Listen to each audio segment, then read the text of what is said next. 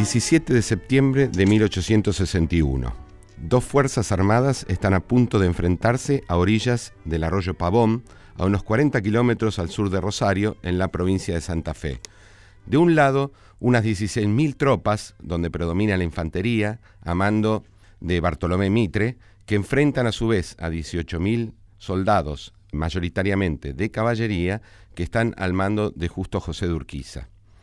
El combate dura poco tiempo. En dos horas el combate ya está definido. El ala derecha porteña fue arrasada por la caballería de la Confederación, pero eh, lo cierto es que un contraataque en el centro de las tropas de Mitre, de la infantería más eh, em, que tiene más experiencia en combate del general Mitre, hace que las tropas de Urquiza retrocedan. De hecho, Urquiza abandona el campo de batalla, en el campo de batalla quedan unas 1.500 bajas entre muertos y heridos, y esa retirada de Urquiza nunca fue del todo bien explicada, de hecho muchos federales atribuyen a esa huida prácticamente el resultado de un acuerdo con Mitre para definir la batalla sin que la batalla fuera en verdad una verdadera batalla. ¿Por qué se habría retirado Urquiza?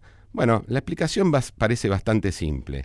Eh, separada es la Confederación de la provincia de Buenos Aires, Urquiza habría entendido que la unidad del nuevo Estado la Confederación Argentina, que se organizó constitucionalmente en 1853, pero que aún no presenta una unidad total, dado que la provincia de Buenos Aires no acepta del todo esa constitución y esa unidad, entre otras cosas porque no es ella la provincia hegemónica, está en peligro. Es decir, la Confederación no es capaz de sobrevivir como tal sin la presencia de Buenos Aires. En adelante todos sabemos lo que sucede. Mitre se va a hacer cargo de la presidencia y de alguna manera la provincia de Buenos Aires se va a convertir en el factotum, en el hacedor de esa nueva realidad a la que vamos a llamar Estado Nacional.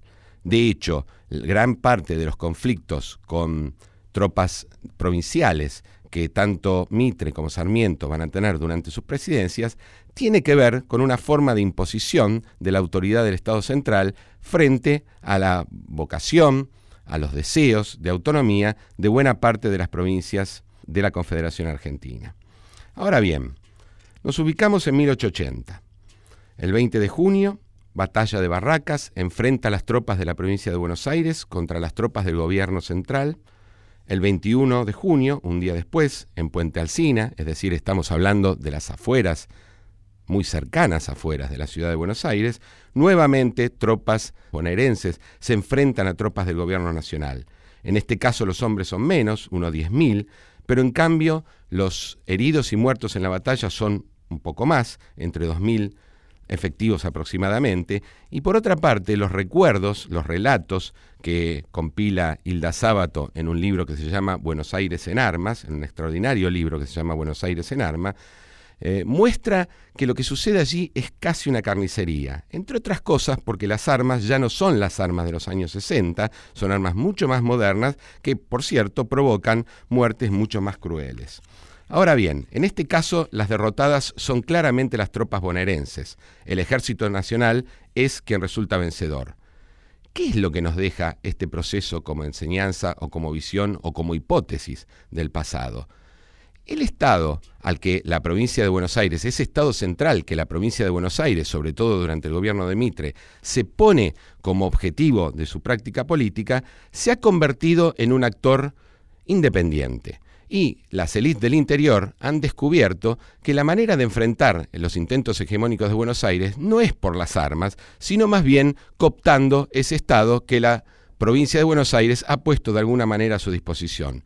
Una vez cooptado, en 1874, Mitre, liderando tropas de la provincia de Buenos Aires, intenta subordinar a ese Estado a los intereses porteños, pero fracasa y 1880 es algo así como el último intento. De algún modo, el monstruo, el Estado central que la provincia había creado, ahora se vuelve contra esa provincia para derrotar el último intento de autonomía política. De hecho, un diario, The Standard, el día 7 de junio de 1880, relataba de esta manera la consecuencia de esa batalla de 1880. De todas las guerras que ocurrieron en este país a lo largo de muchos años, la presente es la más decisiva, pues establece de manera incontestable la autoridad y la supremacía del gobierno nacional, su fuerza superior y sus abundantes recursos frente a la revolución, aun cuando esa revolución sea llevada adelante por la provincia más poblada y más influyente de la Confederación Argentina, es decir, la derrota de Buenos Aires frente al Estado Nacional.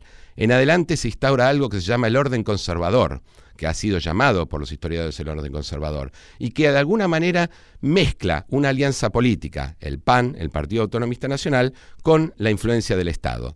De eso vamos a hablar hoy, del Estado y del PAN.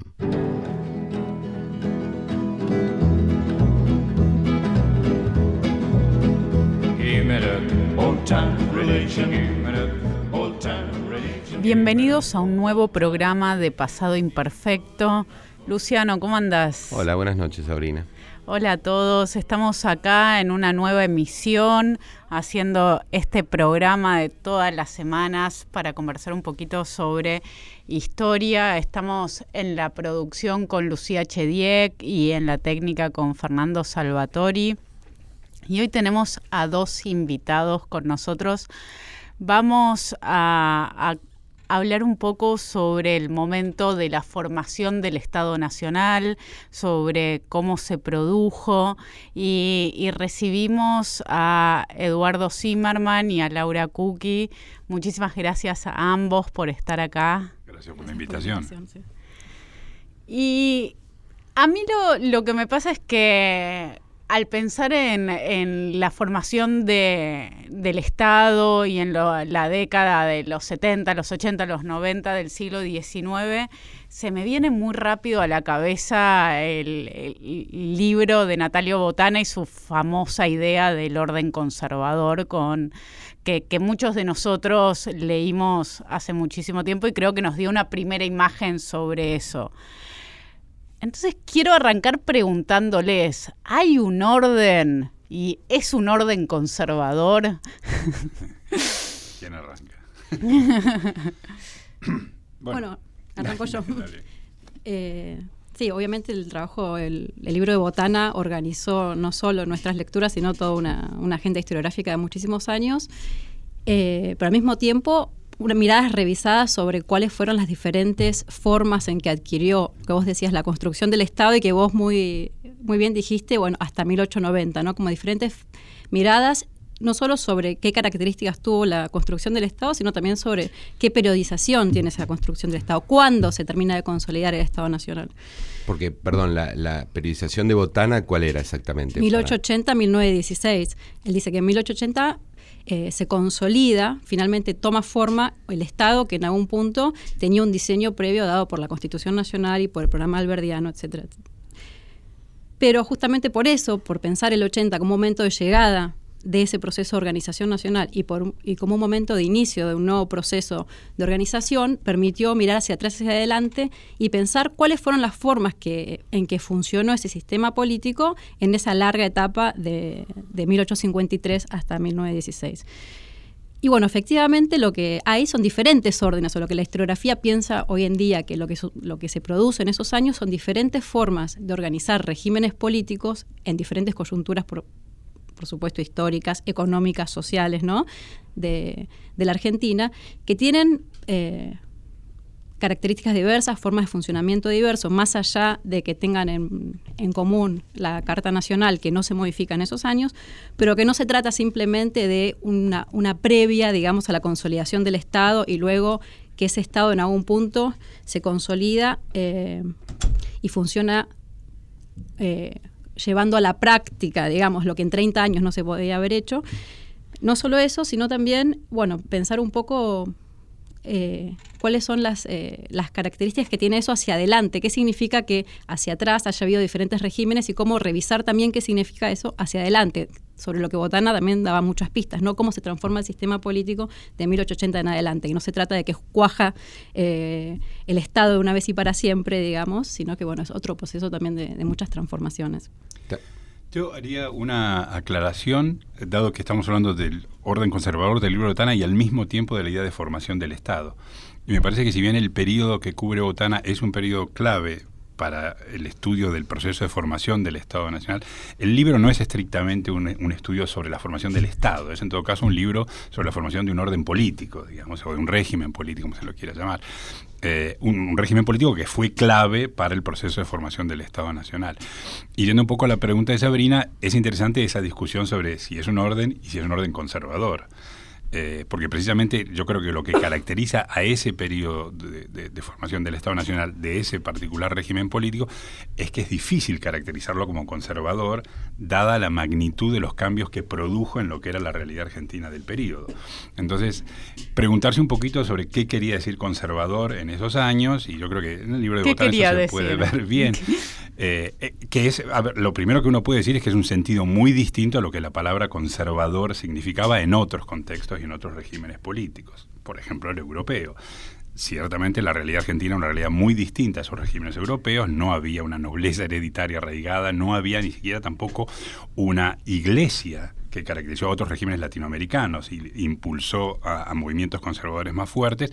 Entonces creo que se limitaba a una actitud de prudencia o de temor ante el cambio drástico y en particular ante el cambio drástico en lo político electoral y a tratar de mantener lo que Botana llama el control de la sucesión que da origen a esto a, a, lo que él llamó el régimen de gobiernos electores, la idea de que los gobiernos aseguraban la sucesión y esta era una manera de implementar esa prudencia o ese temor ante el cambio político drástico o revolucionario. Creo que eso es lo que caracteriza como conservador. Entonces vos lo que decís es que lo que hay que preguntarse es qué es lo que querían conservar porque hay otras cosas que fueron modificando y de forma muy fuerte. Sí, exactamente. Yo creo que básicamente lo que querían conservar era el control de la sucesión del poder político, pero para implementar un programa que difícilmente podía ser visto como conservador. Por ejemplo, el programa de secularización, las relaciones Iglesia y Estado, la promoción de la inmigración masiva, que iba a transformar la estructura social de manera muy fuerte. Es difícil imaginarse que un régimen conservador puede promover un cambio que sacuda las estructuras sociales de la manera en la que la inmigración masiva sacudió las estructuras sociales argentinas. Sí, en ese sentido, más lo que conservador lleva también a la a una confusión más allá de por los sentidos que tiene conservador, sino por lo que decía Eduardo, para llevar adelante ese programa, no es que se buscaba conservar algo ya adquirido, sino que estaban buscando una nueva receta en un largo, largo ciclo eh, iniciado eh, a principios del siglo XIX sobre cómo asegurar la estabilidad política. Y creyeron que asegurar la estabilidad política, asegurar un funcionamiento de un orden político donde funcionara la obediencia, donde no hubiera eh, levantamientos armados que habían caracterizado al periodo anterior o una competencia electoral que derivara en altos niveles de turbulencia política, venía de la mano, por ejemplo, como señala Botana, del control de asociación, pero también de un montón de otras herramientas legales, administrativas o incluso informales de relación entre los partidos de esa época para asegurar la estabilidad que permitiera no solo el desarrollo material, económico, eh, que señalaba Eduardo, sino un poco en la misma beta alberdiana, que esa transformación económica hiciera posible una transformación de la sociedad y de los hábitos políticos tales que en definitiva se encontrara una solución más definitiva al problema de la inestabilidad política. en, el fondo es un proyecto de modernización muy intenso. Exactamente. por eso la palabra conservador suena. Ahora, ¿no parece que haya sido muy exitosos en la garantía de esa estabilidad política? No. ¿No? ¿No es así? no.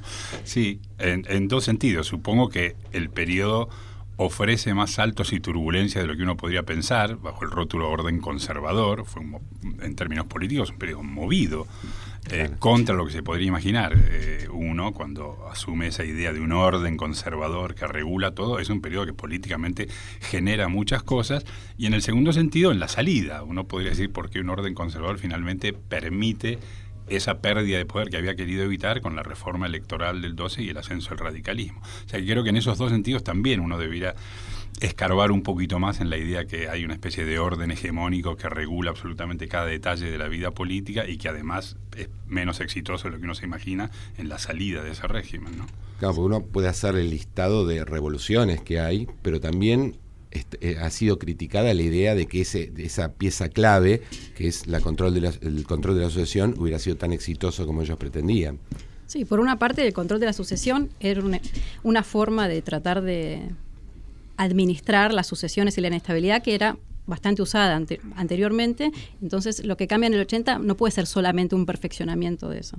Yo creo que por una parte hay que revisar cuál es ese control de la sucesión, sobre todo cuál es el control que los gobiernos electores en sus diferentes niveles, ¿no? Presidente, gobernadores, etcétera, tienen sobre el control de la sucesión, porque lo que sabemos hoy es que muchos de esos gobiernos eh, por las propias características de la época, de cómo tramitar las, disputas partidarias, tenían componentes de varios partidos y que cada partido podría favorecer a sus partidarios, con lo cual no hay una, influencia tan directa sobre el resultado en ese sentido.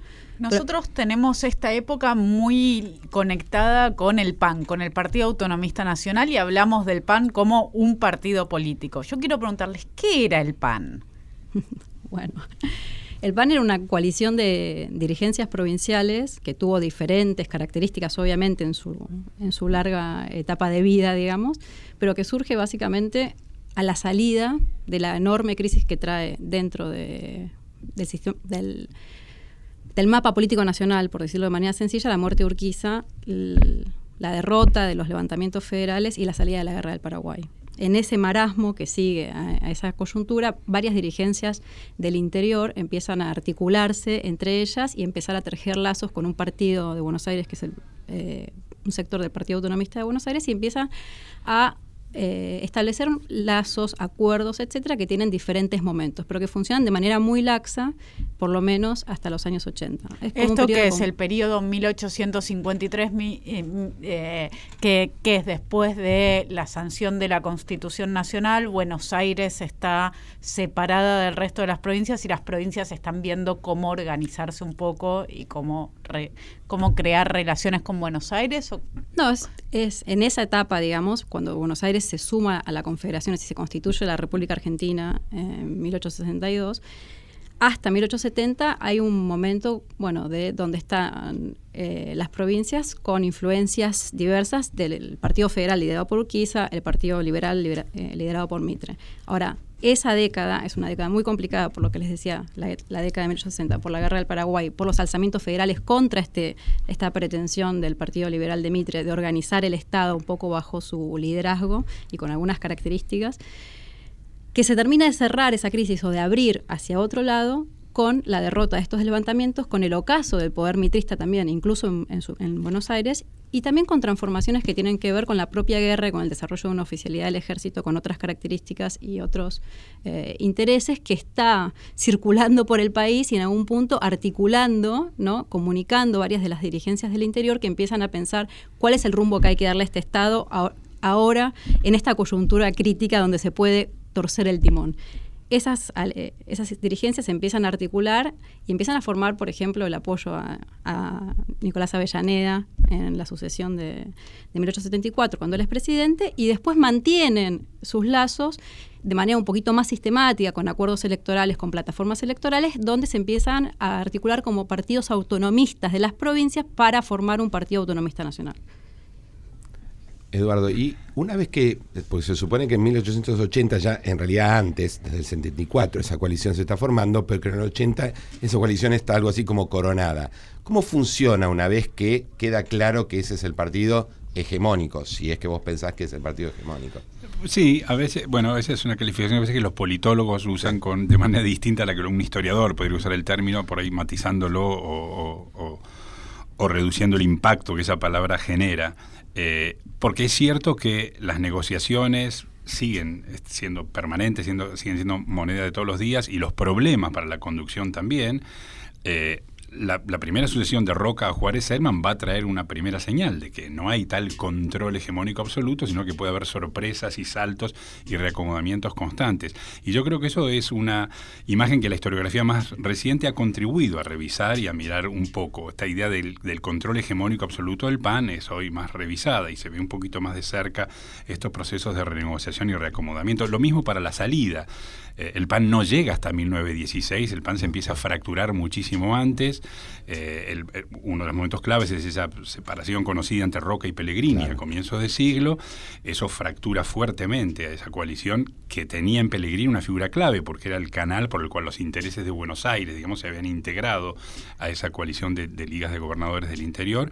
Y de comienzos de siglo en adelante hay un escenario político donde el oficialismo ya está mucho más fracturado, más diversificado y aparecen nuevas fuerzas. O sea que estamos tal vez demasiado acostumbrados a instintivamente identificar PAN, orden conservador, y ya a comienzo del siglo uno ve un escenario político mucho más diversificado y más variado. ¿no? eso es otra prueba de que esa idea del control hegemónico absoluto del PAN no era tal, sino que hay un proceso de negociación y reacomodamiento constante en las fuerzas oficialistas, podríamos llamar. Pero ¿Por qué, ¿Por qué, decís que eh, la sucesión de Juárez Selman ya es un problema? Porque también habitualmente eh, es vista casi como una continuidad, pero entiendo que eso está revisado. Claro, agrego sobre la pregunta de Luciano, tenemos esta idea de un Roca casi todopoderoso que iba delineando la sucesión, entonces ¿Fue problemático Juárez Selman para él? Fue problemático, mostró grados de autonomía y de voluntad de independización de ese liderazgo roquista mucho más fuertes de lo que uno se podría imaginar al comienzo.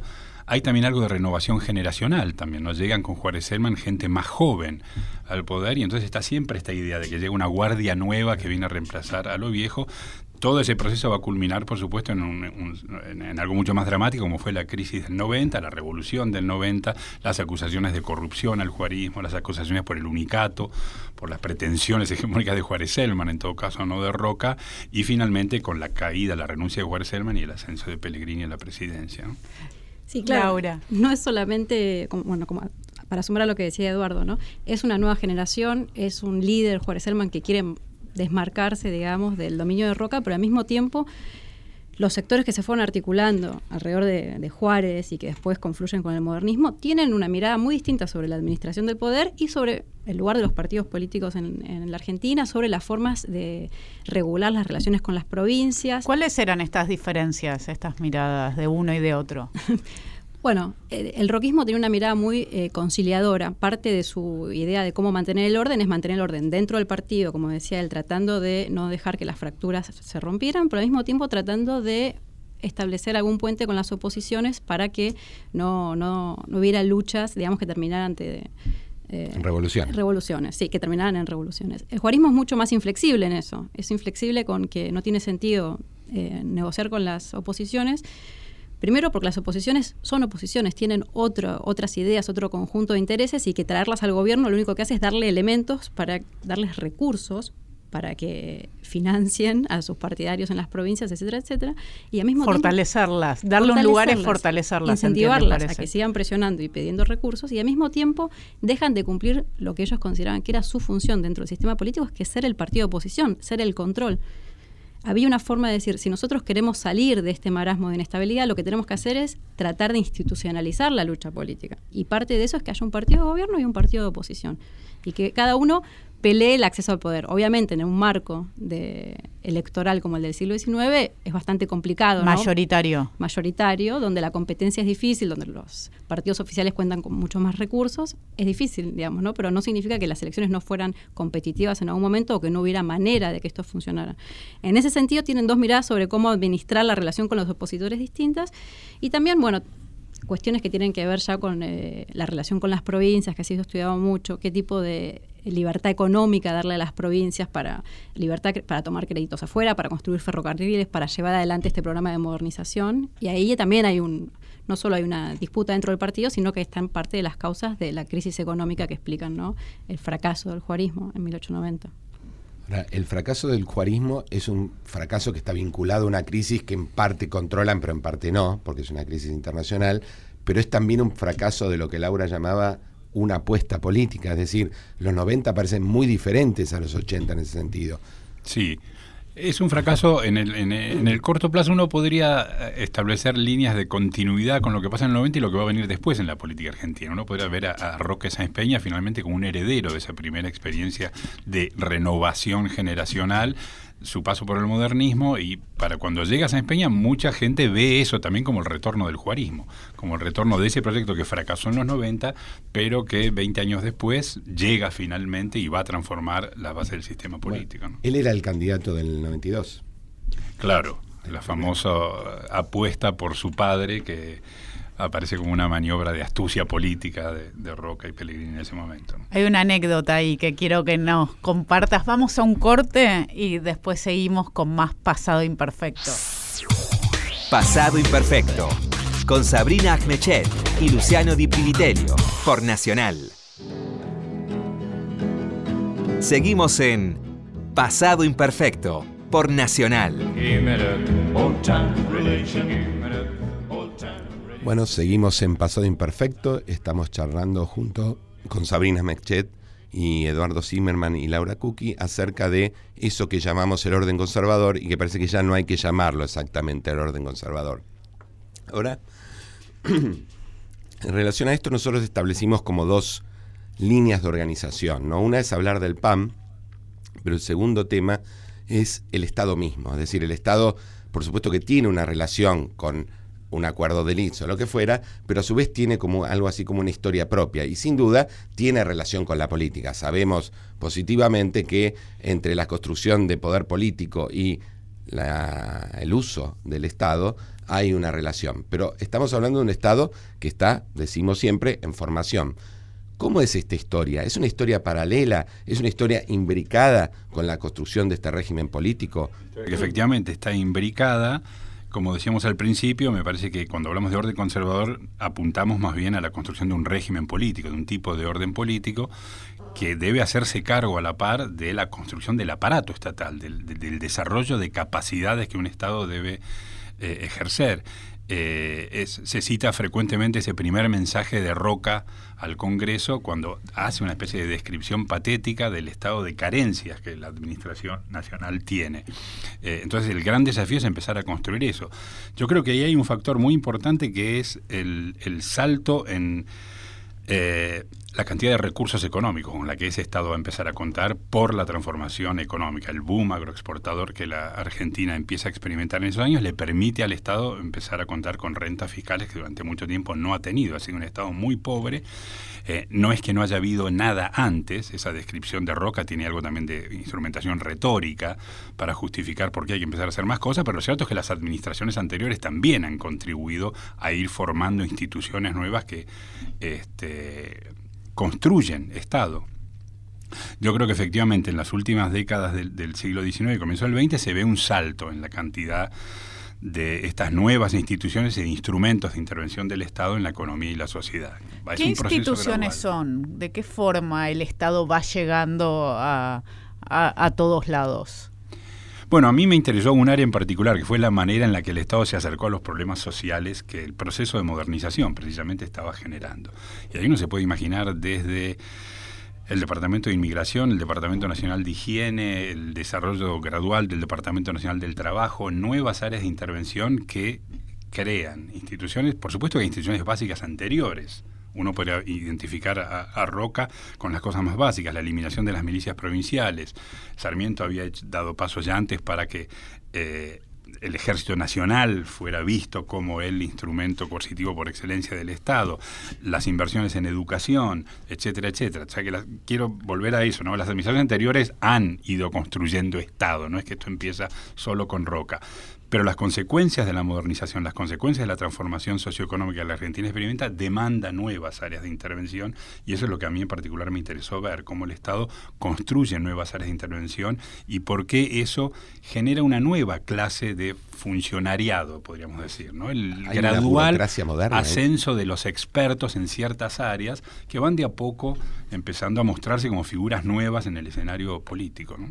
Y, además de, existir este funcionariado que uno asocia una al desarrollo de una burocracia moderna, hay una especie de mística de una burocracia moderna, es decir, se modifica porque hasta ese momento, eh, y son cosas que Laura y otros que han trabajado elecciones lo han mostrado mucho, hay una relación muy estrecha entre funcionariado político y, eh, opciones políticas. ¿Eso se modifica en los años 80 o 90? Gradualmente, ¿no? Yo creo que va a seguir siendo durante mucho tiempo ese término que se usaba mucho en el cambio de siglo, que era la empleomanía. La idea que el Estado seguía siendo el botín para las facciones políticas ganadoras. Entonces va a haber una puja constante entre quienes bregan por modernizar en este sentido el funcionariado, la ocupación de estas nuevas eh, áreas de intervención y quienes siguen viendo a eso como oportunidades de empleo para partidarios leales, amigos políticos, etcétera. Sí, eh, toda la etapa de construcción, digamos, previa ¿no? del Estado.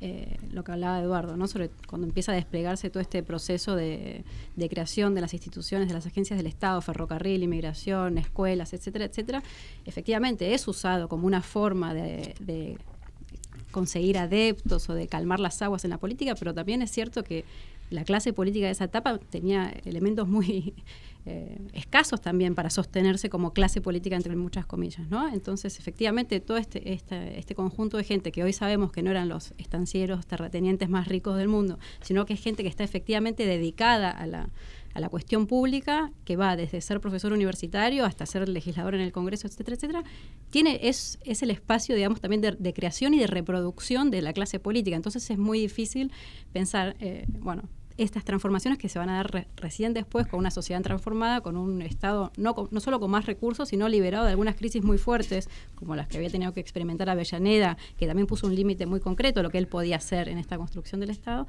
y también con otras necesidades, bueno, derivadas de, ese mismo proceso.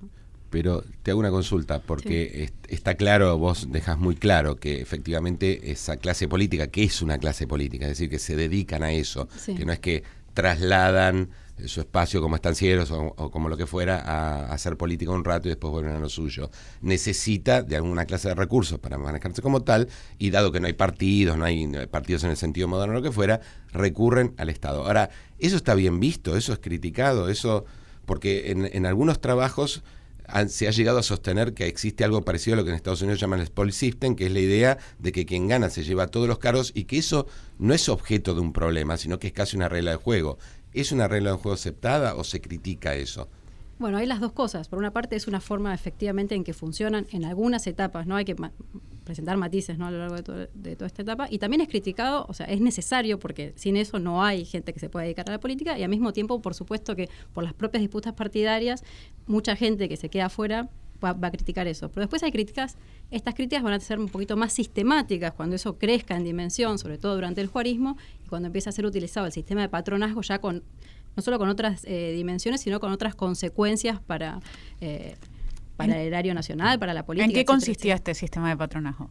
No, en, otorgar a diferentes eh, aliados o gente que se pretende que sea aliado en las provincias, bueno, no solo puestos políticos en la administración nacional, sino la libertad para la toma de deuda externa, de, deuda afuera, la libertad para la emisión de moneda, o sea, hay un montón de, de formas, digamos, de utilizar los recursos incipientes del Estado para construir eh, alianzas políticas o acuerdos políticos, coaliciones políticas. Y eso, bueno, durante el juarismo claramente es muy criticado, ¿no? Es parte de la crítica que se le hace.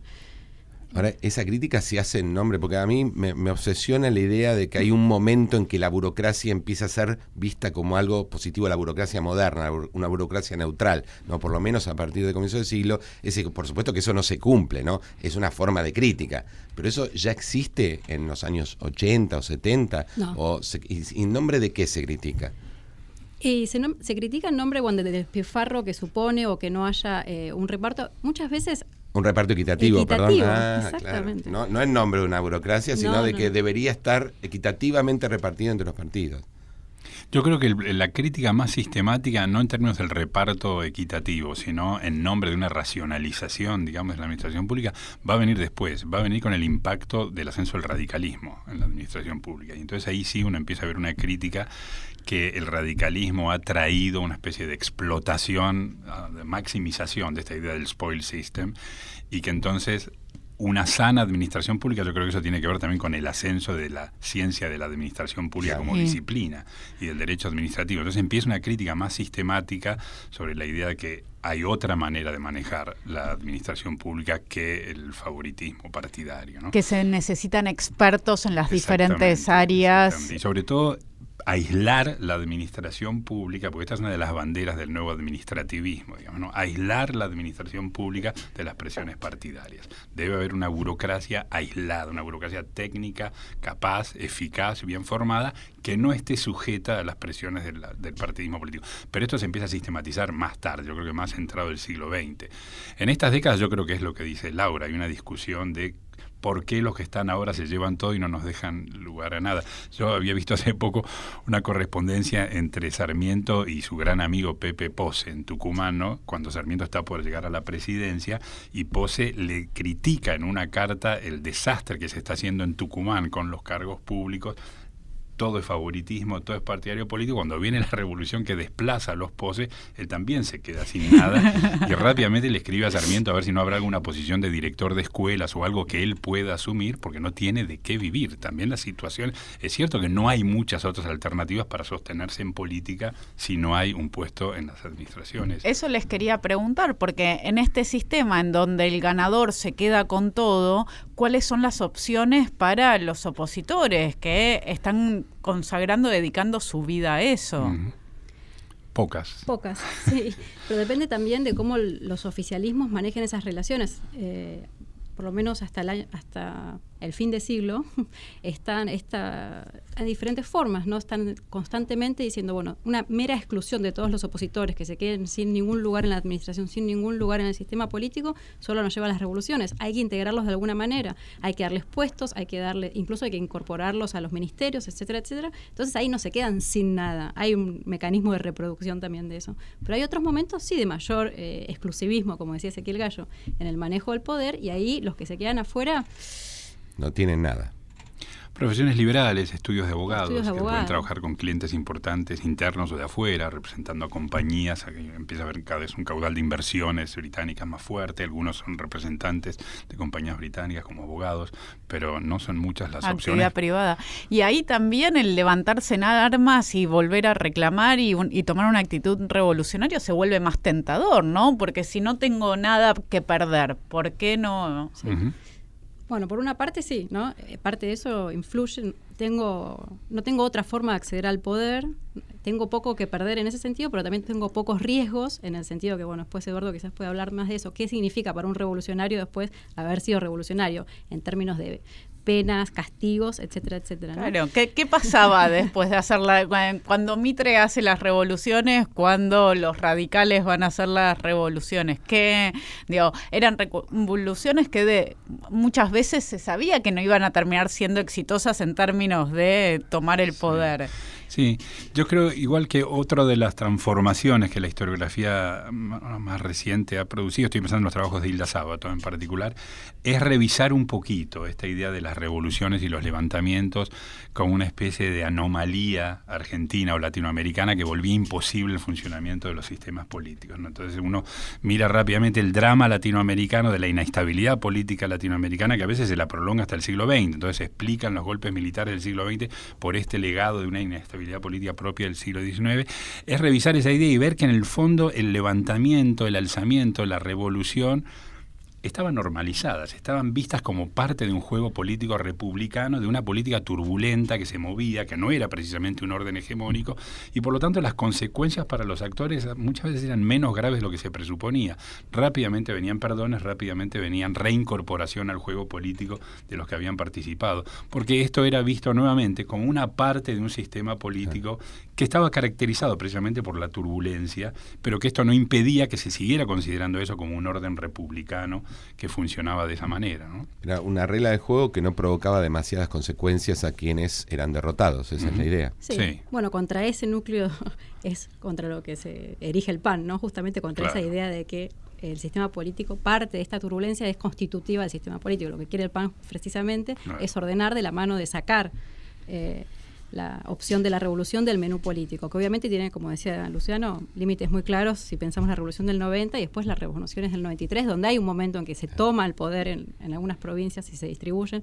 Eso es un, es un límite, digo. La revolución va a ser siempre parte, digamos, de la política del siglo XIX, pero no todos estaban tan de acuerdo sobre qué parte tenía que jugar, qué rol tenía en un sistema político que se quería, bueno, estable y duradero, ¿no? Entonces, parte de eso... Eh, marca las disputas de este fin de siglo. Sí, yo creo que efectivamente hacia fin de siglo esa imagen empieza a cambiar. Esa idea de que la revolución o el alzamiento es parte normalizada del sistema político empieza a cambiar. En parte porque empieza a haber un acuerdo entre todo el sistema político de la inviabilidad de eso. Sí, y como otro rasgo de una manera de ver la política en general propia del fin de siglo, que es, y esto también es algo señalado por, por Sábato en sus trabajos, la declinación de esta tradición del ciudadano en armas, la idea de que era un rasgo eh, meritorio o virtuoso de la política decimonónica esta propensión de los ciudadanos a tomar las armas para participar en la política. Y eso hacia el fin de siglo también empieza a declinar y se empieza a ver que las virtudes o méritos que un ciudadano debe tener no son esos.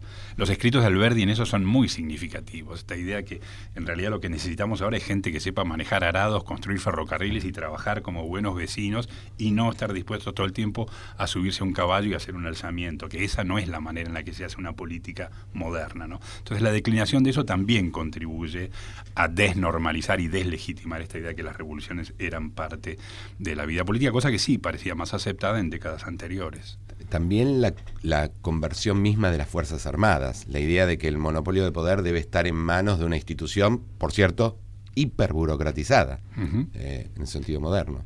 Sí, esa transformación de las Fuerzas Armadas es clave para pensar eh, en los cambios de fin de siglo con respecto a la política armada o la política de las revoluciones, pero también nosotros tenemos una mirada muy esquematizada, eh, que no ha sido muy trabajado. Bueno, en el 80, tras la derrota del alzamiento de las milicias de Buenos Aires, se desarman las milicias de las provincias. Bueno, esto no es tan así.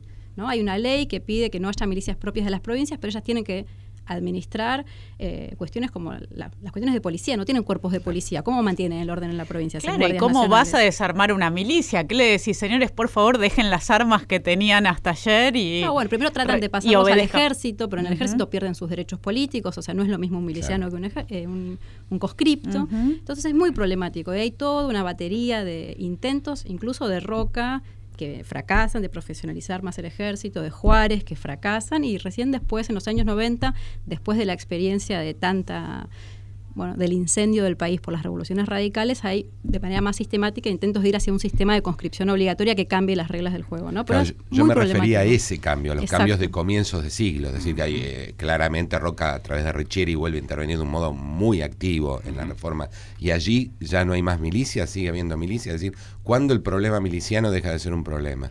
Bueno, la primera experiencia de conscripciones en, los años 90, fines de los años 90, pero con la ley de conscripción obligatoria de 1901, ahí es la, es la carta de función de las milicias. Recién ahí terminan. Lo que no significa que las experiencias de movilización y la construcción de redes políticas que tuvieron lugar en las milicias no permanezcan de otra manera, ¿no? En la política posterior, obviamente. Ese comienzo de 1900 va a ser también cuando aparezca el servicio militar obligatorio. Exactamente, esa es la ley. La ley de conscripción obligatoria es el servicio, transformar el, deber, digamos, de ser miliciano en ser conscripto, que es claramente eh, otra cosa. Pero también empieza a imponerse la idea de que los oficiales deben ser salidos del colegio militar, lo cual también es una novedad, porque esto, si bien el colegio militar es anterior, lo cierto es que el cuerpo de oficiales no salía mayoritariamente de allí, sino también de la política. Por eso digo, hay la impresión que, más allá de que no esté instalada todavía, a mí me sorprende que vos lleves tan atrás la idea de la, eh, tan eh, atrás en el tiempo, la idea de una burocracia organizada, porque yo tenía la impresión, tal vez errónea, ¿no? de que la, propia organización del ejército se hace sobre esa idea, y, que era un poco anterior, y que ya en la reforma de 1912 eso aparece como un tema, ¿no? ¿Por qué se le da al ejército roles eh, electorales. No, estoy de acuerdo. refraseo un poco lo anterior. Yo no, no es que diga que no hay construcción de burocracia anterior. Lo que digo es que hay una crítica sistemática a la utilización de las burocracias como botines partidarios. Eso se empieza a hacer más sistemáticamente, más basado en esta pretensión científica de la administración pública nueva, racionalizada, moderna. Y Estoy pensando en gente como Rafael Bielsa, por ejemplo, un gran autor del derecho administrativo nacional. Ya en los años del primer radicalismo empieza a generar una crítica sistemática sobre el efecto que el radicalismo ha tenido, que va más allá de antes lo guardábamos todos nosotros y no le dábamos nada a los amigos. Acá hay una idea de, como digo, de empezar a generar esta idea de aislar a la burocracia administrativa de la presión partidaria. Pero no es que no hay burocracia administrativa, yo creo que hay una tensión constante. Tensión que llega hasta el día de hoy, digamos. en todos los lugares del mundo, en todo momento, está esta tensión entre usar los cargos como instrumento de, beneficio partidario o tratar de maximizar la racionalidad en el uso de, esos recursos. De hecho, se llega a discutir si los empleados públicos tienen que votar, justamente como forma de mantenimiento de esa, y esa es una discusión que por lo menos hasta los años 20 perdura. Eh, y la gente muy importante y sin ningún espíritu de antidemocrático cree que los empleados públicos no deberían votar, no deberían estar ajenos a la lucha política. Por eso me sorprendía, pero ahora entiendo mejor el, argumento. estamos. ¿Y cuáles son los diagnósticos que empiezan a hacer los diferentes actores del PAN a comienzos del siglo XX? ¿Cómo ven la sociedad y cómo se ven a ellos mismos? ¿Cómo ven a la élite política? Bueno, yo creo que lo que empieza a, circular con más y más asiduidad. Bueno, es un tema que, Luciano sabe más que nosotros, que es el tema de las reformas electorales. Cómo modificar el régimen electoral que permita sanear, en cierto modo, lo que se ve como vicios del juego político que impulsan esta reiteración de levantamientos, los, levantamientos radicales desde la década del 90 en adelante, y recordemos que hay otra revolución en, 1905 muy importante. Eh, entonces, este, esta discusión sobre cómo purificar el, sistema electoral de modo de incorporar a los que están todavía jugando por fuera con este juego de las revoluciones que ya no se lo ve con tan buenos ojos, conciliándolo con la pretensión de seguir manteniendo el control de la sucesión. Entonces ahí creo que el juego de discusión de las distintas reformas es muy importante ya a comienzos del siglo.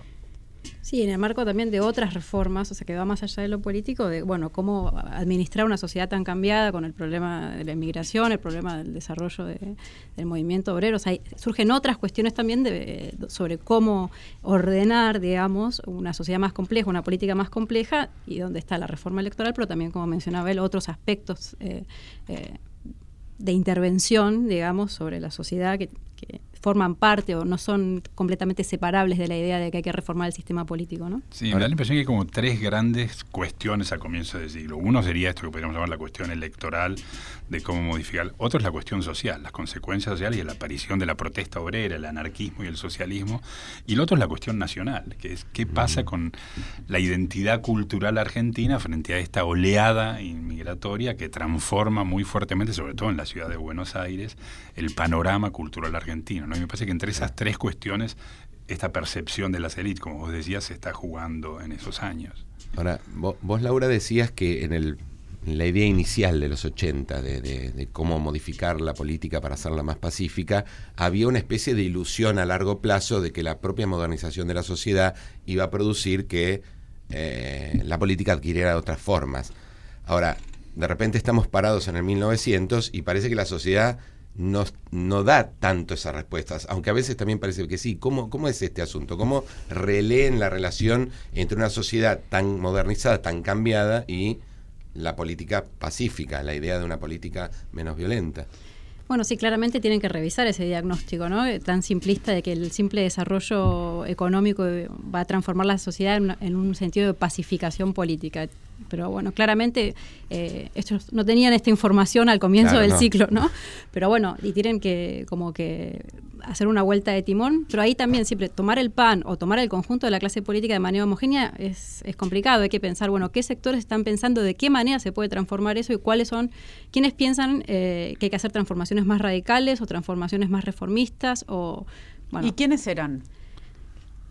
Bueno, para volver a, las tres cuestiones de las que hablaba recién, yo creo que ahí hay una fractura fuerte entre algunos que ven con mucho optimismo esta posibilidad de transformación casi espontánea que los efectos civilizatorios de la inmigración europea van a producir en la sociedad argentina y del otro lado aquellos que se alarman enormemente por los efectos que la inmigración está teniendo en la sociedad argentina.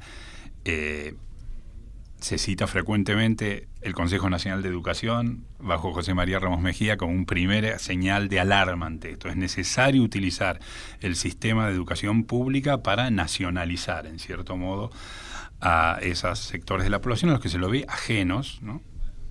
Hay escuelas de comunidades inmigrantes, hay periódicos en lenguas extranjeras que circulan igual o más que muchos de los periódicos argentinos. Todo esto son vistos como señales de poca capacidad de integración. Los índices de naturalización son muy bajos. Los inmigrantes no se nacionalizan. Si uno lo compara con Estados Unidos o con los otros países de inmigración reciente, Australia y Canadá, los índices argentinos son muy bajos. Entonces, todo esto son como señales que son leídas con alarma de muy baja integración y de pérdida de la capacidad del Estado Nacional para integrar a la sociedad argentina estos sectores.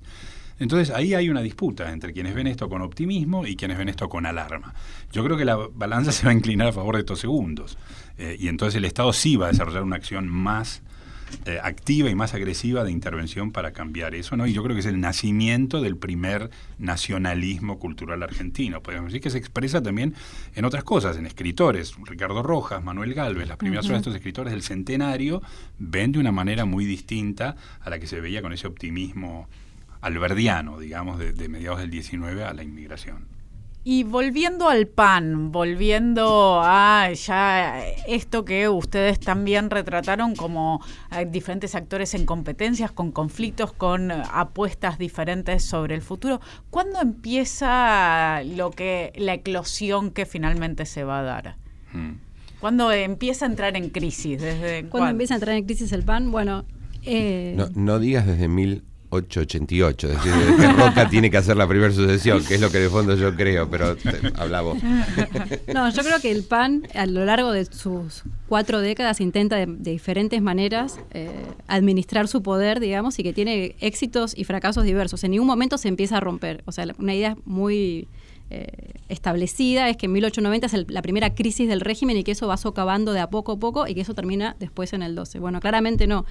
El PAN tiene más éxito quizás en administrar pacíficamente la política en los años 80 porque tiene una, una, situación, primero de bonanza económica que permite otras cosas, de una desmovilización, una derrota de la oposición que le permite un margen de maniobra mayor. Digo, no es que en un momento funcionó bien su poder y después funcionó peor tuvo diferentes grados de éxito que variaban no solo en función de las relaciones internas, sino también de una sociedad que se transforma y una política que se fragmenta conforme nos acercamos al fin de siglo, donde aparecen nuevos partidos, nuevas, demandas, etcétera, etcétera. Entonces, no sé cuándo empezó la crisis, pero sí sé que es utilizada la, la idea de crisis, digamos, de una manera como sistemática para repensarse también hacia adentro, ¿no?